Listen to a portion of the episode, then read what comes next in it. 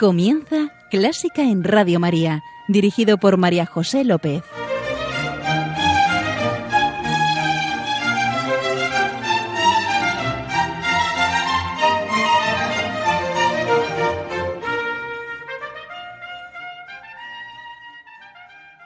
Voy a cantar y a tocar.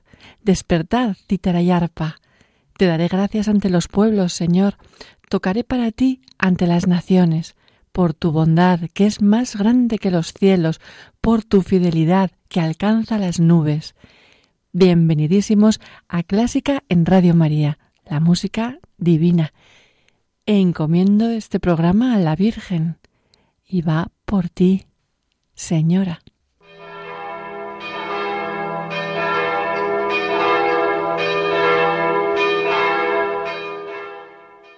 Hemos comenzado con el Salmo 56 y oramos con el Salmo 50. Misericordia, Dios mío, por tu bondad, por tu inmensa compasión borra mi culpa, pues yo reconozco mi culpa, tengo siempre presente mi pecado. Oh Dios, crea en mí un corazón puro, renuévame por dentro con espíritu firme. Y lo entonamos.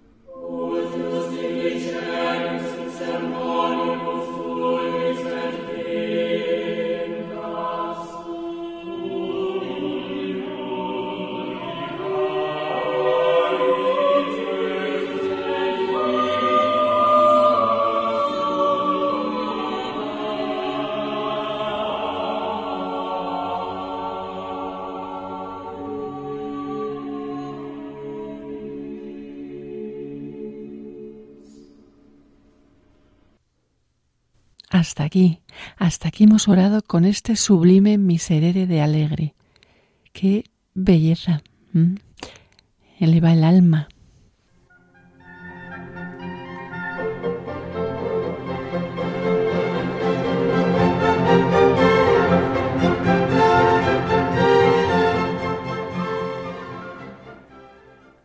Hoy está con nosotros Borja Mariño.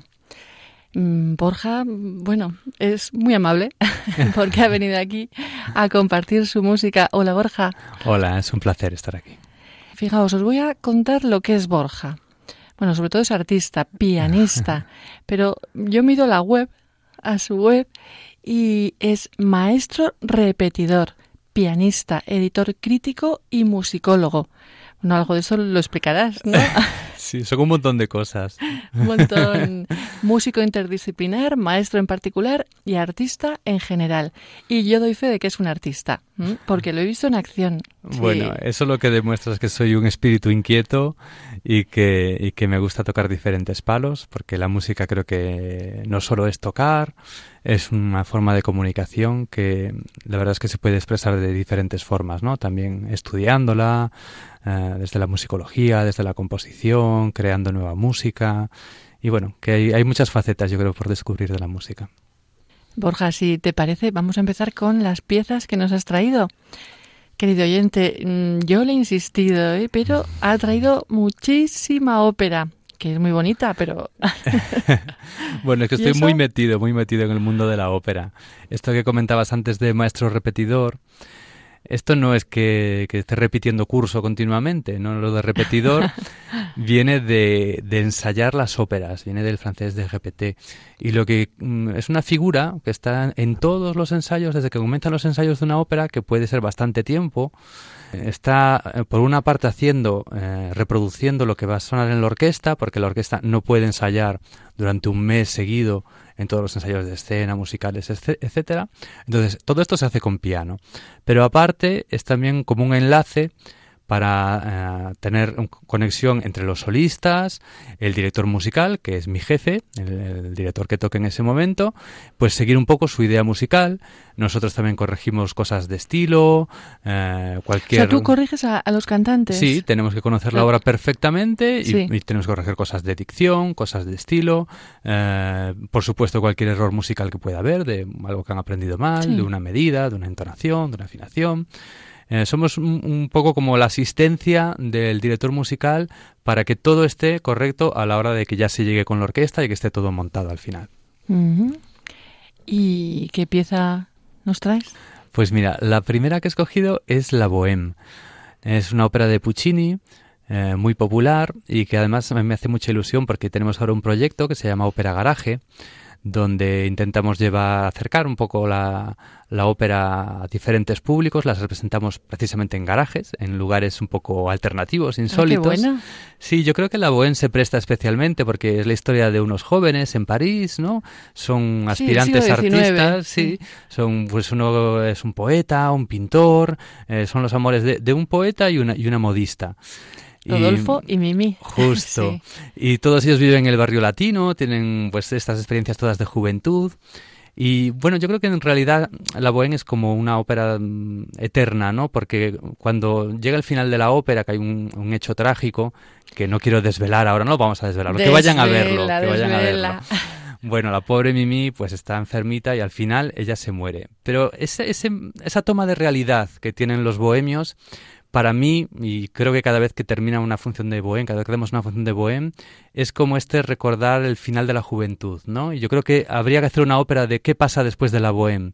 ¿No? Ese día en que, en que Rodolfo dice, bueno, la vida es esto y, hay que tomar conciencia de la importancia ¿no? de muchas cosas y dejar estas locuras y estos sueños que tenemos, estas quimeras de juventud y seguramente pues el día siguiente se hubiera a trabajar a un periódico o a, no sé, o a escribir eh, folletos de algo útil, ¿sabes? Como de dar un sentido a la vida más allá de esas quimeras de juventud que tenían. ¿no? Y que la toma de realidad con esta muerte que es eh, delante de sus ojos, dicen, caray, la vida es algo serio. Sí, y hay que buscarle sentido. Sí, pero bueno, lo que vamos a escuchar es un momento muy bonito, ¿eh? porque es el dúo de amor y es cuando ellos se acaban de conocer y se declaran su amor. Sí, se, es la suave fan, ¿cómo se pronuncia? Suave fanchula. Suave fanchula, oh dulce muchacha. Y acaban diciendo amor, amor, Hombre, amor. ¿Cómo no? En la ópera solo se habla de eso, amor, amor. Precisamente esta versión que te he traído es muy especial, yo creo que los oyentes se fijen, porque al final de todo, con estas palabras que tú decías, amor, amor, mm. eh, esta grabación que es con la gran Montserrat Caballé, ella tenía una respiración enorme, podría hacer frases larguísimas. Y aquí va a unir las dos frases y además va a hacer lo que en ópera llamamos un filado, que es dejar la nota muy, muy, muy, muy piano, muy suavecita, y va a unir toda la frase final en un hilo de voz. Bueno, es que nota alta y muy suavecitos es complicadísimo. Vas a ver cómo lo hace.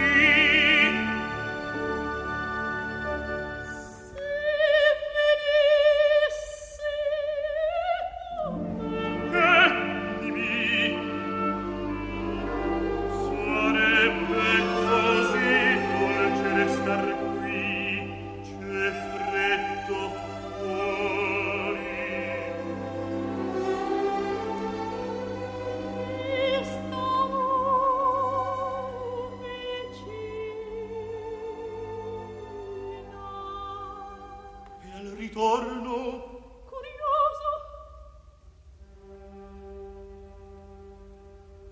Dammi le braccia mia piccina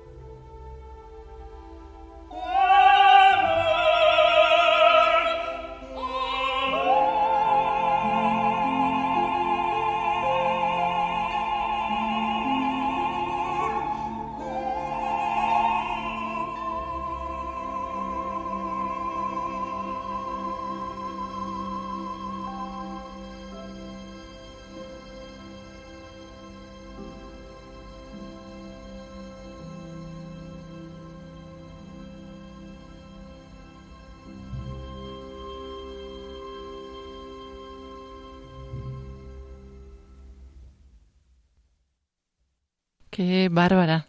Montserrat Caballé, como desvanecía. Espectacular, es un hilo de voz, el filato, un hilo. Ah, sí. ¿Y mm, otra ópera que te guste especialmente? Bueno, gustarme muchísimas, pero mira, la que te he traído es una de las que acabo de trabajar porque yo, como decía un director, mi ópera favorita siempre es la que estoy trabajando en ese momento. Sí, claro. Para ponerlo todo en el asador y que, y que uno tenga dedicación a su trabajo. Y hace poco estuve con el Don Carlo de, de Verdi, que es una maravilla también. Es una de las óperas de madurez que él ya hizo después de muchos títulos, ya casi al final de su vida. y que nos toca también a nosotros porque la trama tiene que ver en España. Es verdad que retrata la España negra, claro. Pero la España negra, porque negrísima, es, la, obra de Schiller, no tiene nada que ver. El propio Verdi dijo que todo aquello que era muy bonito, pero que todo era mentira. Claro, es profundamente mentira y no tiene nada que ver con el rigor histórico. Si lo hiciéramos de verdad, pues los personajes serían otros, ¿no? Empezando por el mismo Don Carlo, que no tiene nada que ver con, con esa imagen que nos dan en la ópera. Pero bueno, eso es la fantasía también. sí, y la música es preciosa. La música es preciosa. Es el dúo de Rodrigo y Don Carlo que es un dúo de amistad, de amistad verdadera, es un personaje súper noble, el de Rodrigo, que siempre está del lado de Don Carlos, que lo va a defender hasta el final y de hecho dará la vida por él, ¿no? Entonces es como el, dúo de la amistad. Dios, que en nuestra alma quisiste infundir amor y esperanza, deseo de libertad en mi corazón enciende. Juramos vivir juntos y morir juntos. En la tierra, en el cielo, nos alcanzará tu bondad. Seguro que la conoces, querido oyente. Ya verás qué bonita.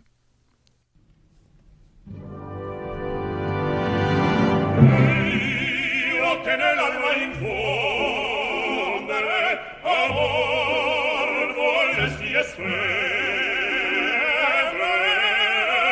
d'esso nel cuore accendere tu vei di libertà. Desio accendere accendere nel cuore. tu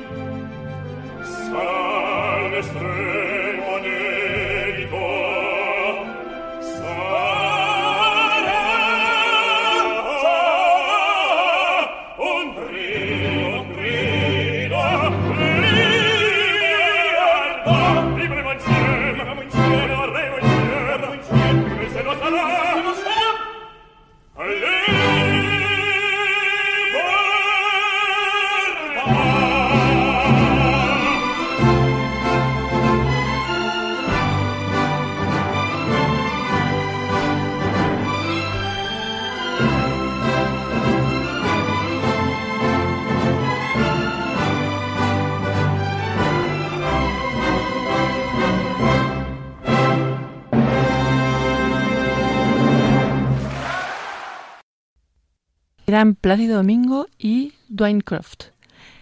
Qué heroica, ¿verdad? Y, marcial. Mm, sí, es una preciosidad.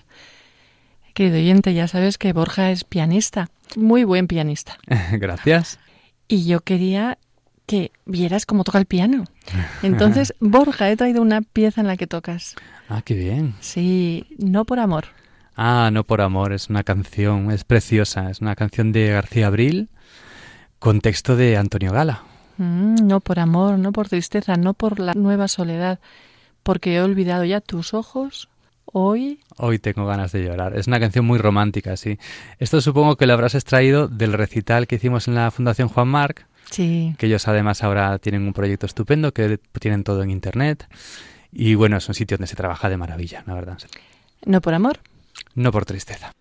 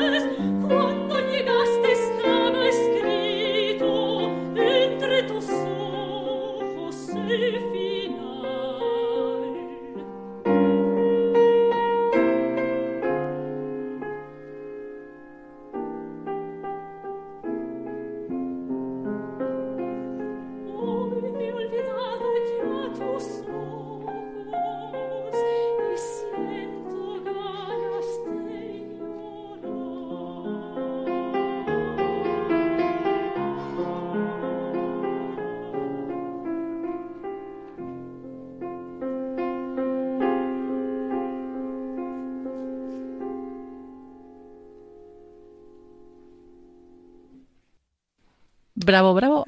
Muchas gracias. Muy bien. ¿Y quién cantaba? Pues mira, era Mercedes Arcuri, una soprano estupenda que ahora trabaja en Alemania y buena amiga también. Mm. ¿Y a dónde nos llevas a continuación? Pues mira, me gustaría presentarte también mi trabajo. Tus múltiples facetas. Sí, porque tengo Sí. muchas. Pues mi trabajo como editor. Porque también en ¿Y mi... eso, eso qué es? Eh, pues bueno, pues es publicar música, publicar partituras para que se pudan interpretar, sobre todo de cosas que no estaban Ah, al, pero es al alcance de la mano.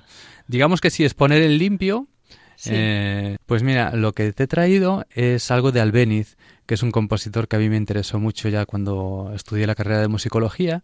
Tuve la suerte de trabajar con uno de, unos- uno de mis profesores, era el que creó el, el catálogo de obras de Albéniz.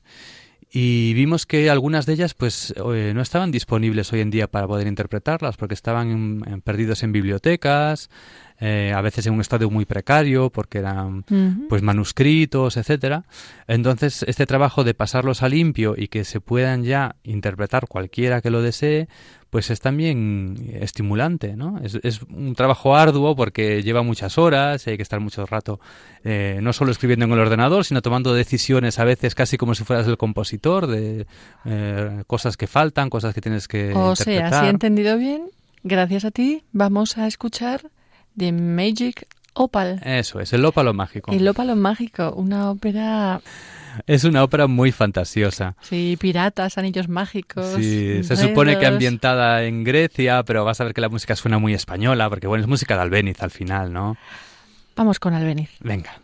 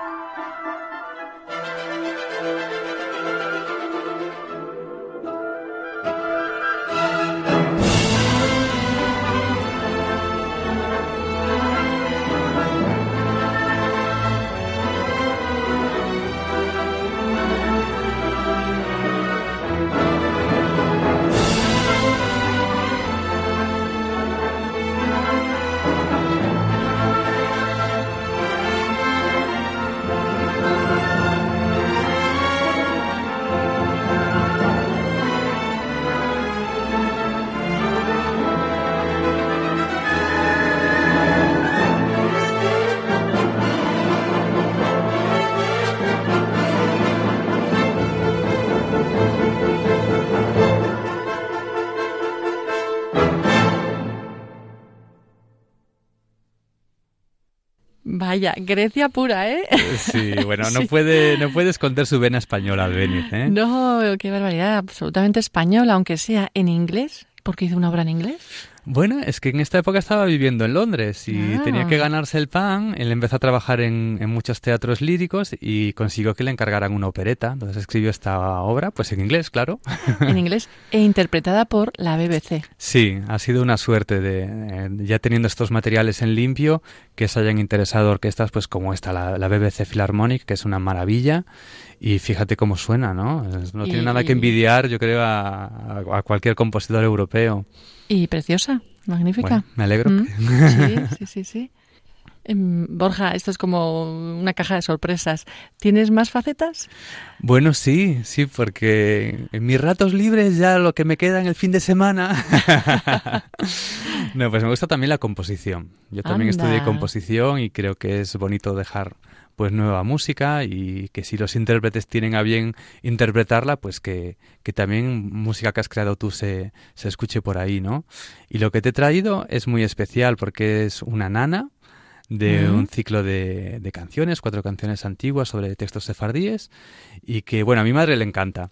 Entonces creo que dedicado a mi madre me apetece que ella escuche esta nana. Además es con una buena amiga también, es Sayo Hernández, que quizás aún no suena mucho, pero te diré que este año ha inaugurado la temporada de ópera de la Scala de Milán. Hola. O sea, mm, uno de los teatros más importantes del mundo. Y una española ha estado ahí haciendo la función inaugural con el presidente de la República, con las máximas autoridades. Qué bueno. Y lo bueno que tiene esta profesión, aparte del aplauso del público y esas cosas que, que la gente siempre piensa, ¿no? Y que son tan vanidosas, es que también tienes oportunidad de trabajar con artistas estupendos y con muy buena gente y hacer a veces estos vínculos de, de amistad y, y de, y de crear juntos y hacer arte juntos. Y para mí ha sido un placer, claro, que ella pueda cantar mis canciones. Vamos a escucharlas. Venga, No te duermas, querido oyente. es para disfrutarla. Bueno, te dejamos. Sí.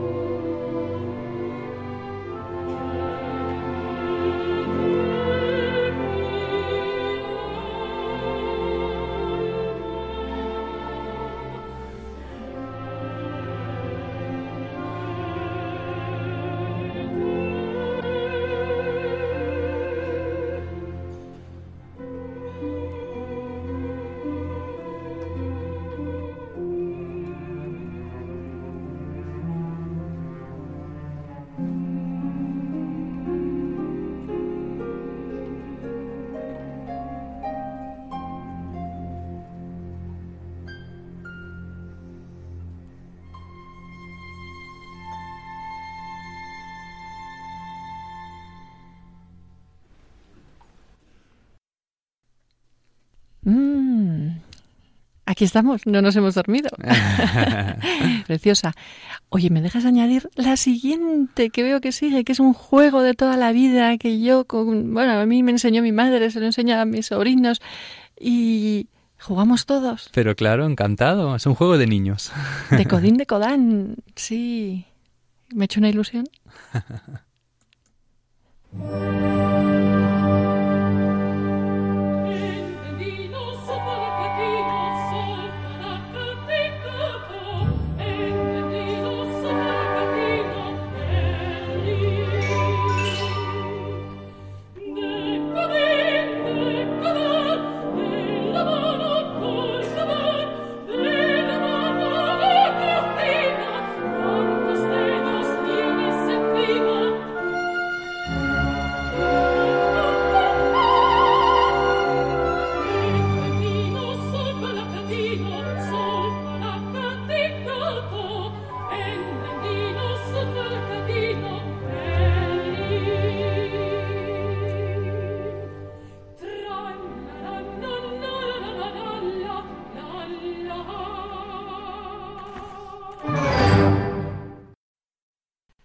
Bueno, algo se parece a mi juego, ¿eh?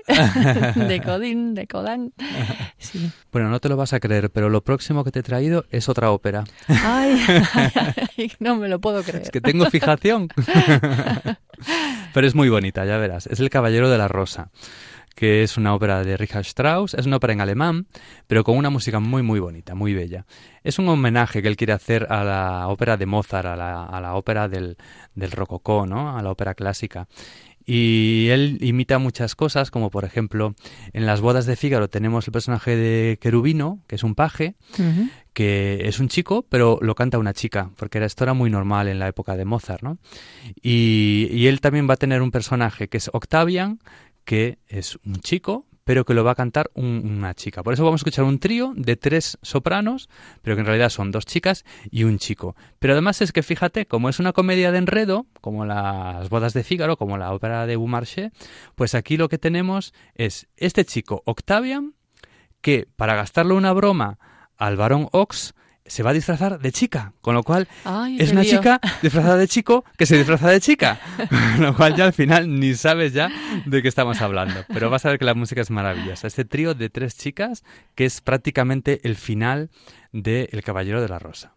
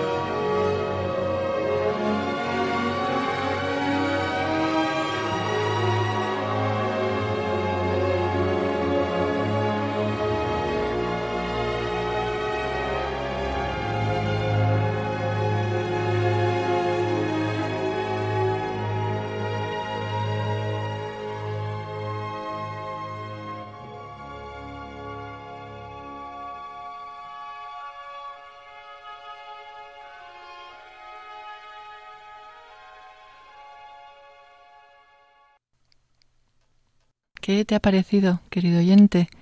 Yo no la conocía, es mm, magnífica. Pues me alegro Sí, que la descubramos sí, al público.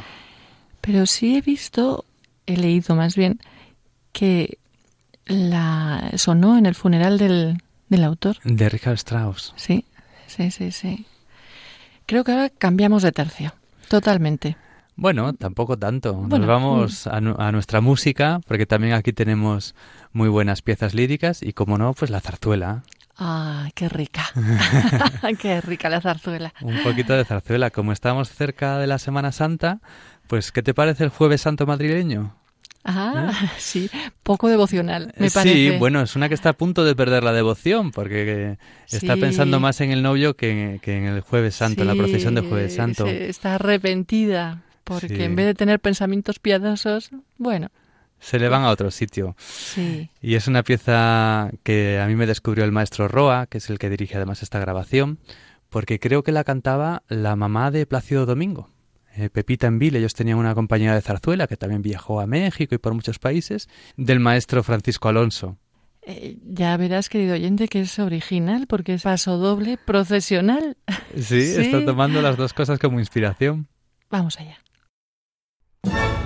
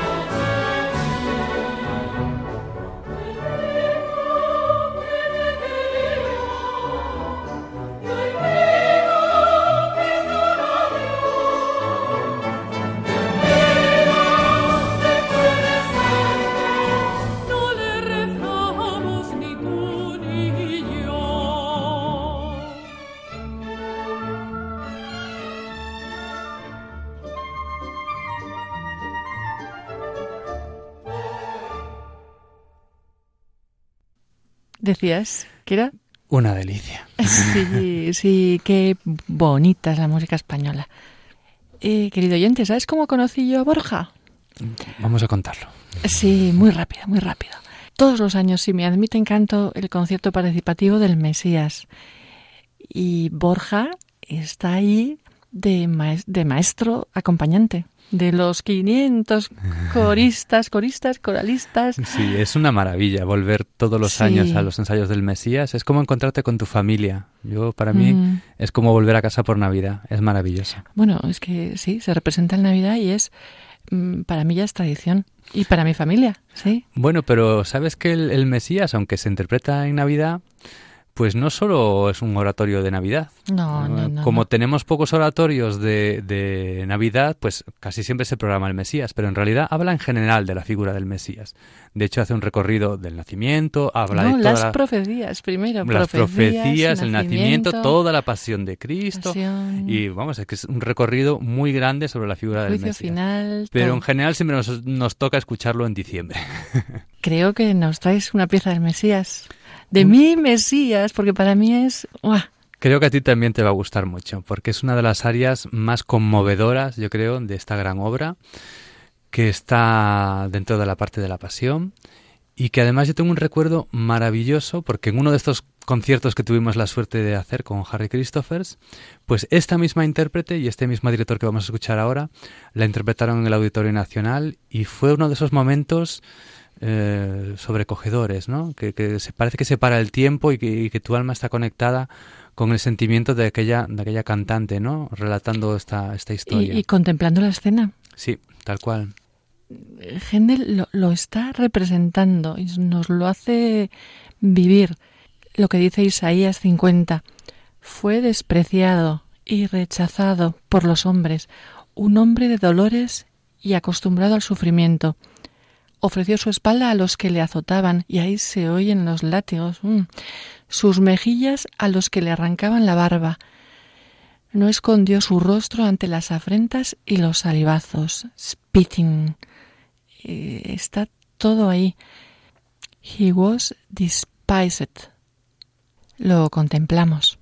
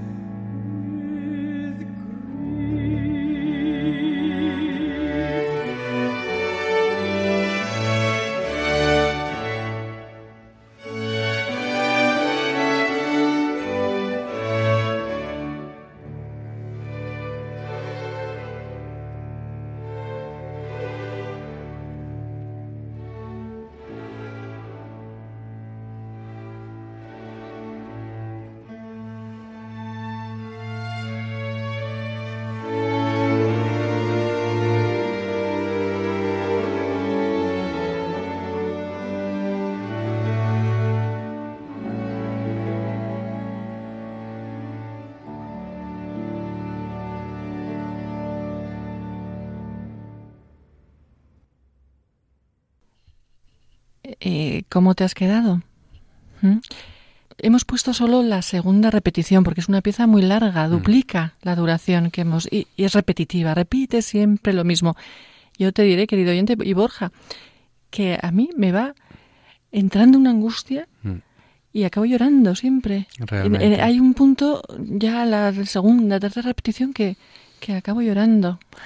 No sé si tú sabes que en el Auditorio Nacional, en una ocasión, justamente interpretando este fragmento, eh, hubo un problema de atención en el público porque había unas toses o un móvil de estos inoportunos, ¿no? Que suena en el momento menos indicado y el director de orquesta se giró hacia el público. Creo que, creo que era Robert King, pero quizá me estoy equivocando. Yo estaría seguro. ¿Mm? Creo que era Robert King. Y él se dirigió al público y dijo, han estropeado uno de los momentos más bellos de la historia de la música. Y es verdad. Sí, es así. Ah, y hay una anécdota. Cuéntame. Sí, cuando se representó por primera vez en Dublín, el Mesías, y en concreto esta pieza, la contralto, se llamaba Miss Sieber. Ujú. Pues era actriz y tenía cierta fama. ¿m? Pero la cantó de tal manera, produjo un efecto, que, que un pastor protestante, el doctor Delany, se levantó del público y exclamó, Mujer, por esto que tus pecados te sean perdonados. Genial. sí, sí. Bueno, y con de aquí nos vamos a, a, a finalizar el programa y este programa finaliza con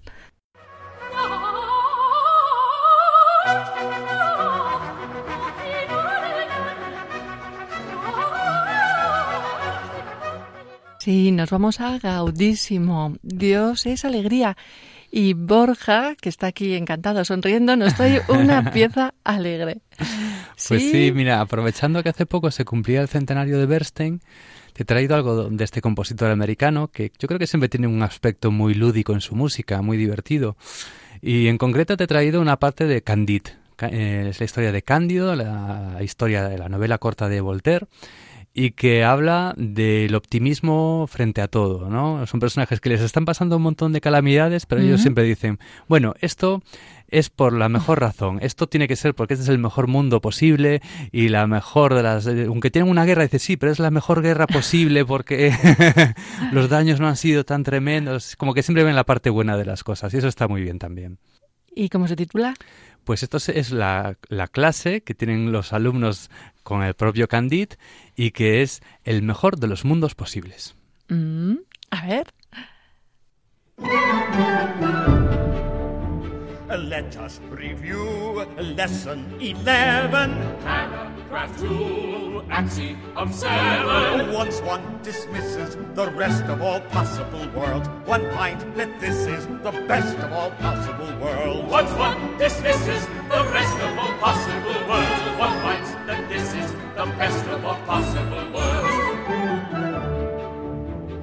Pray classify pigeons and camels. Pigeons can fly. Camels are But mammals. there is a reason for everything under the sun.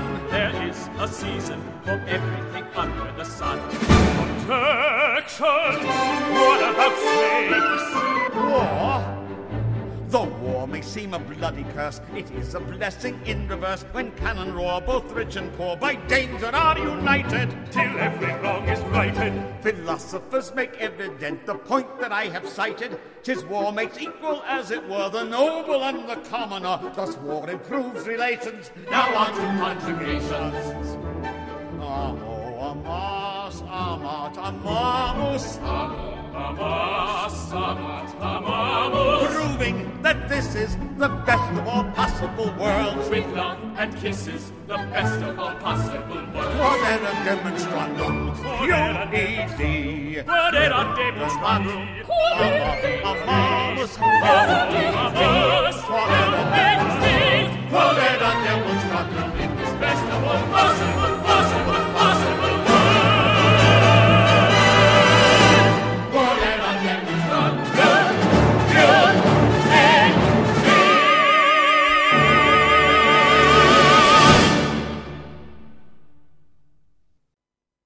con este mundo feliz y haciendo lo que podemos para mejorarlo, nos tenemos que ir.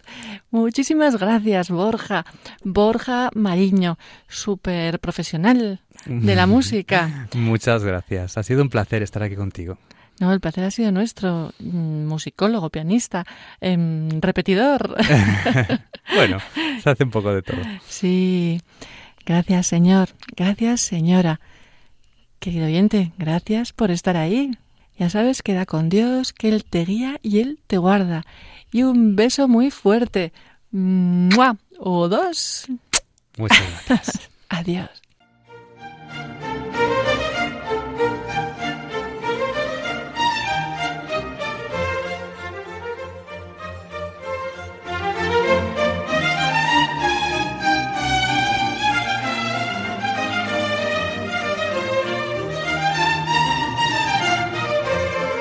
Han escuchado Clásica en Radio María, un programa dirigido por María José López.